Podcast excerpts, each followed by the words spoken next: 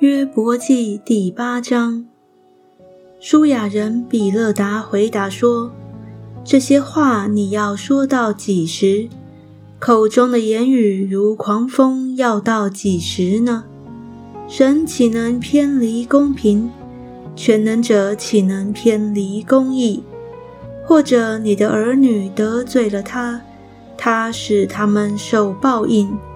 你若殷勤地寻求神。”向全能者恳求，你若清洁正直，他必定为你起来，使你公义的居所兴旺。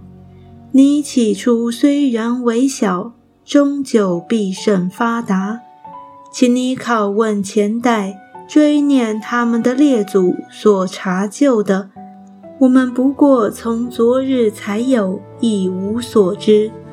我们在世的日子好像影儿，他们岂不只叫你告诉你，从心里发出言语来呢？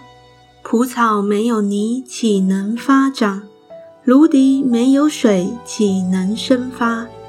上青的时候还没有割下，比百样的草先枯槁。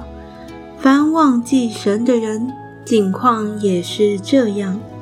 不尽前人的指望要灭没，他所仰赖的必折断，他所倚靠的是蜘蛛网，他要倚靠房屋，房屋却站立不住；他要抓住房屋，房屋却不能存留。他在日光之下发青，蔓子爬满了园子，他的根盘绕石堆，扎入石地。他若从本地被拔出，那地就不认识他，说我没有见过你。看哪，这就是他道中之乐。以后必另有人从地而生。神必不丢弃完全人，也不扶助邪恶人。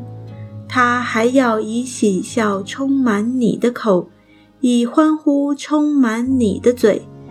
恨恶你的要披戴惭愧，恶人的帐篷必归于无有。